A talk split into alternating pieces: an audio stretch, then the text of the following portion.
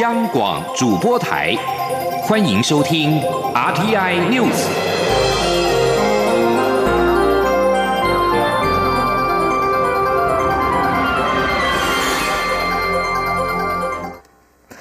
各位好，我是张旭华，欢迎收听这节央广主播台提供给您的 RTI News。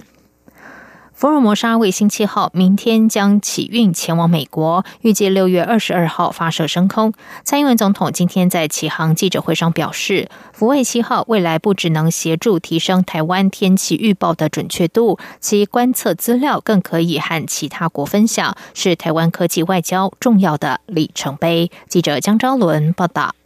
由台湾与美国合力打造的先进气象卫星“福卫七号”十四号在蔡英文总统亲自主持启航仪式下，上午十一点准时从国家太空中心运往桃园机场，预计十五号飞往美国太空中心进行准备，六月二十二号发射升空。“福卫七号”由六枚任务卫星组成，未来任务将接替“福卫三号”，每天经过台湾六次，提供更多气象观测资料，并加强中低纬度地区的观测效果。可以说是太空中最精准的温度计二点零版。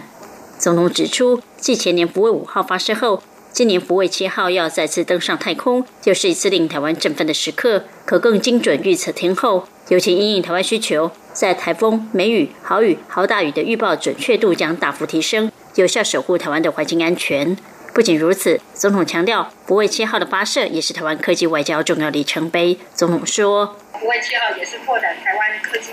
外交的里程碑，这个卫星的星系是的研发是来自于台美两国有史以来最大型的科学研究合作计划。那么往后取得观测取得的观测的资料，将可以分享给其他的国家，贡献于全人类的福祉。总统感谢国家太空中心团队的付出与成就。并表示，探索浩瀚无垠的宇宙与科学奥秘，不但是全人类的梦想，也是台湾人的梦想。总统指出，台湾有很好的科学与科技实力条件，追求太空梦。行政院长苏贞昌今年一月上任时签署的第一份公文，就是核准新台币两百五十一亿元，为期十年的第三级太空科技发展计划。总统说，台湾要继续精进太空自主研发技术，走在时代尖端，把握太空产业链的效益。这次福卫七号的系统设计、地面操控规划和资料处理都是在台湾完成，这是台湾发展太空经济效益关键的一环。总统预祝福卫七号能顺利发射升空，相信台湾人的太空梦、太空实力一定会在国际舞台上大放异彩。中国电台记者张昭伦台北采访报道。福卫七号明天将启程赴美，准备发射。不过，距离发射至少还有两个月的时间。这期间将会进行卫星卫星建检和整测作业、整合测试、系统工程和屏保人员都将随行。福卫七号首度使用台湾自主研发的卫星操控系统，台湾厂商制作的天线也将会跟着一起上太空，再次验证台湾的太空工业实力。世界球后戴资颖今天在新加坡公开赛以二十一比十九、二十一比十五直落二打败大会第二种子日本的奥原希望，获得冠军。戴戴资颖可以获得两万六千六百三十五美元的冠军奖金。下周公布的最新世界排名将连续一百二十三周稳坐球后宝座。这场比赛总计花了四十一分钟，也是二十四岁的戴资颖这个球季的第二个冠军。上周他在马来西亚公开赛封后。戴资颖在今天这场比赛之前曾经和奥远希望八度交手，但最近一次交手的香港公开赛，戴资颖当时因伤退赛。接下来关心的是，行政院前院长赖清德登记民进党总统初选，与寻求连任的蔡英文总统形成了竞争态势。蔡总统今天表示，赖清德希望得到支持，要先证明他是可以被支持与信赖的。政治人物要领导国家与承担责任，诚信是最基本的条件。前行政院长。赖清德今天在台中签书会上表示，他之所以会投入党内总统初选，是因为民进党去年底大选惨败，他担心中国已经启动统一策略，而国民党又竞相提出和平协议，未免台湾沦为第二个香港或是西藏。他认为自己对台湾有一份责任，因此决定投入总统初选。赖清德表示，如果他有机会当选总统，首先要强化国安单位的功能，同时建立国土安全专责机构，另外也要修法或另定新法，三管齐下，守护台湾。健保署日前透过大数据比对，发现国内有多家医院疑似是以自费达文西手术向健保申请给付，件数多达七千八百一十件，疑似福报金额高达新台币三点五五亿元。其中台北医学大学附设医院一亿件数最多，另外台大和长庚医院也都榜上有名。健保署已经发函医院自清缴回费用，如果没有自清而被调查出确实有申报不实，恐遭罚。十倍金额，最严重停止特约一年的处分。记者江昭伦报道。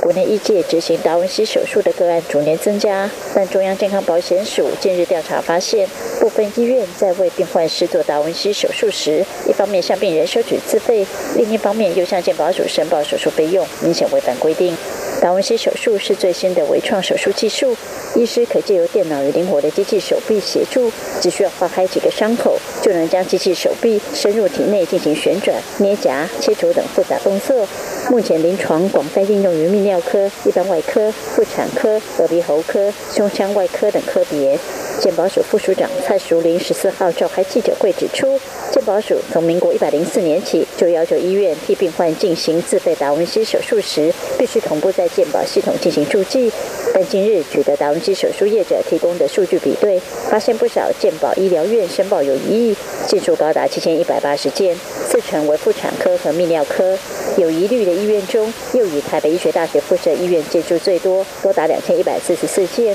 中国医药大学附设医院、林口长庚医院、双河医院、台大医院都榜上有名。蔡淑玲表示，由于进行达文西手术时，很可能同时进行其他手术，因此健保署已经发函给有疑义的健保医疗院，根据个别病例提出说明自清。健保署也会根据医院回复再次比对，若发现确有达文西手术申报不实的状况，该健保医疗院恐遭罚款十倍金额或停约处分。蔡淑玲说：“假定最后呢，我们发现呢，确实是啊自清啊也有距离，然后啊在这里头也有一些是虚福报的部分，当然我们。”就有特约管理办法的规定要来处理，就金额的多少呢？从扣扣十倍一直到停约一到三个月，那最重可以停约到一年。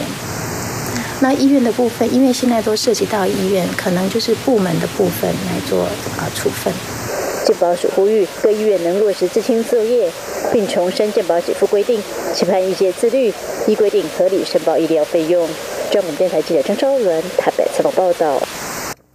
在外电消息方面，美国联邦众议院民主党籍议员准备就总统川普的报税资料和国税局摊牌，二度限期要国税局在四月二十三号之前将相关文件送交国会议员。在十三号给国税局的信函中，美国众议院税计委员会主席尼尔警告国税局，如果没有遵照要求提供川普过去六年个人与旗下企业的报税资料，将视为拒绝提供。从信件内容来看，民民主党议员似乎越来越有可能和川普政府对簿公堂。身为税计委员会主席，尼尔是联邦众议院内唯一有权可以根据联邦法来要求个人税务资讯的议员。联邦法明定，财政部长应该提供资料。法律专家表示，如果财政部拒绝提供资料，议员可以认定行政官员藐视国会，并以此为基础要求联邦法官出面下令财政部依规定行事。国会虽然可能会赢得这场法律大战，但恐怕会费时好几个月，甚至